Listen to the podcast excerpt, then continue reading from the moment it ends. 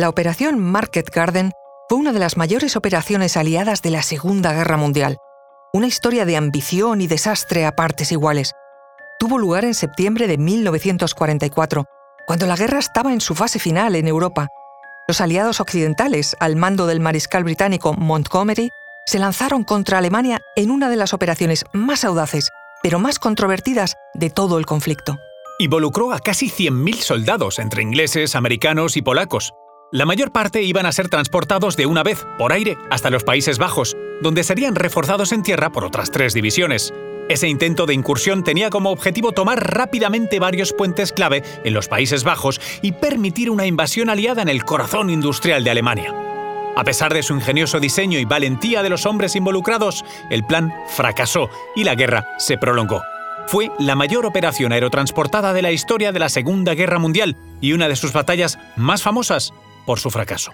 Analizamos todo esto a continuación. Conoce mejor al equipo que protege nuestras costas. Alerta en el mar, el jueves a las 10 un nuevo episodio en National Geographic. Soy Luis Quevedo, divulgador científico. Y yo soy María José Rubio, historiadora y escritora. Y esto es Despierta tu curiosidad, un podcast sobre historias insólitas de National Geographic. Y recuerda, descubre toda la historia de la Operación Market Garden en la serie Segunda Guerra Mundial, Secretos desde el Cielo. Estreno el 19 de septiembre a las 22 horas. Los precedentes de la guerra animaban a poner en marcha la operación, después del exitoso desembarco en Normandía en junio de 1944 y la liberación de gran parte de Francia y Bélgica, los aliados estaban ansiosos por mantener su impulso y terminar la guerra antes de fin de año. La estrategia aliada implicaba atravesar el río Rin, el último gran obstáculo natural que marcaba la frontera occidental de Alemania. El mariscal Montgomery propuso un plan audaz. Consistía en un asalto combinado, aerotransportado y terrestre, que en teoría permitiría a los aliados rodear las defensas del Rin y avanzar hacia el Ruhr, el corazón industrial de Alemania. La operación recibió el nombre clave de Market Garden y en realidad era una doble operación con dos partes decisivas. La primera, Market, que era el componente aéreo de la operación. Cerca de 35.000 paracaidistas de tres divisiones aerotransportadas, una británica y dos estadounidenses, iban a ser lanzados detrás de las líneas enemigas. Su tarea era capturar y mantener abiertos varios puentes clave sobre los ríos y canales en los Países Bajos. Y en paralelo venía la Operación Garden, la segunda parte en tierra de la estrategia, las fuerzas terrestres del trigésimo cuerpo del ejército británico, compuesto por más de 50.000 hombres, avanzarían rápidamente por la carretera que conectaba estos puentes. Su objetivo final era cruzar y dominar el último y más importante puente, el puente de Arnhem.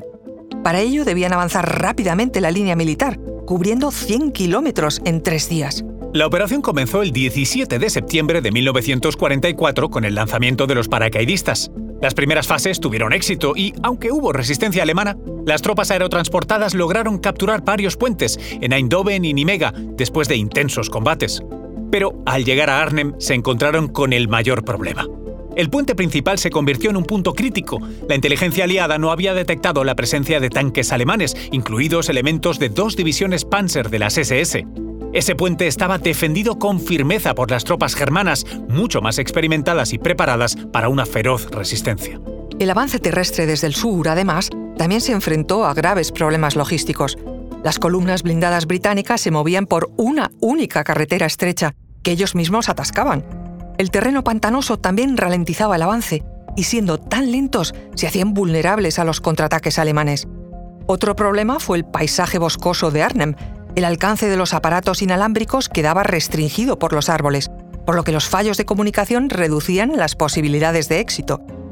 Además, una repentina espesa niebla en Inglaterra y las nubes bajas sobre la zona de batalla dificultaron el abastecimiento y el transporte aéreo de refuerzos.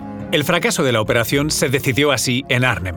A pesar de luchar valientemente, las tropas aerotransportadas británicas, que llegaron primero, estaban superadas en número y mal equipadas para enfrentar a las unidades blindadas alemanas. Aparte de unos pocos cañones antitanques y obuses modificados para caber dentro de los planeadores, tenían pocas armas pesadas con las que resistir a los tanques alemanes. Los refuerzos terrestres prometidos, que debían llegar con el trigésimo cuerpo del ejército británico, no pudieron avanzar lo suficientemente rápido.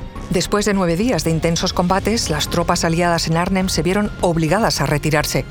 Los paracaidistas habían quedado prisioneros en un enclave, sin que los refuerzos terrestres llegaran. Los muertos y prisioneros de guerra se contaban ya por miles. Hubo que dar la orden de urgente evacuación, dejando atrás a casi 1.200 hombres. La operación Market Garden, aunque ambiciosa, terminó en estrepitoso fracaso. No logró el objetivo deseado de proporcionar un acceso rápido a Alemania, y en cambio resultó en bajas muy importantes, que por parte de los aliados fueron de unas 17.000 bajas, entre muertos, heridos y prisioneros. Y aunque esta operación condujo a la liberación de una gran parte de los Países Bajos en un momento en el que muchos holandeses estaban al borde de la inanición, los aliados debían continuar abriéndose camino en el Reich en un frente demasiado amplio, por lo que no habría una victoria rápida. La guerra, de hecho, se prolongaría hasta mayo de 1945. El fracaso de Market Garden fue objeto de mucha especulación y debate. Se consideró un plan demasiado ambicioso desde el principio y fracasó por una combinación de inteligencia deficiente, comunicación insuficiente, mala coordinación entre tropas y la simple mala suerte. Es un testimonio del coraje y la determinación de los soldados involucrados, pero también es un recordatorio de los desafíos a los que se enfrenta cualquier operación militar compleja.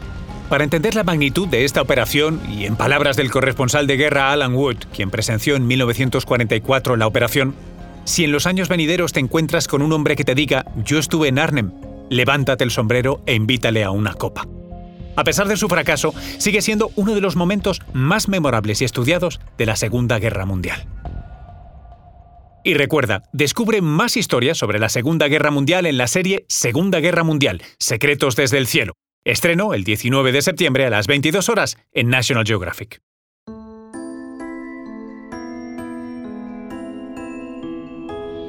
Recuerda que Despierta tu Curiosidad es un podcast sobre historias insólitas de National Geographic. Disfruta de más curiosidades en el canal de National Geographic y en Disney Plus. Y no olvides suscribirte al podcast si has disfrutado con nuestras historias.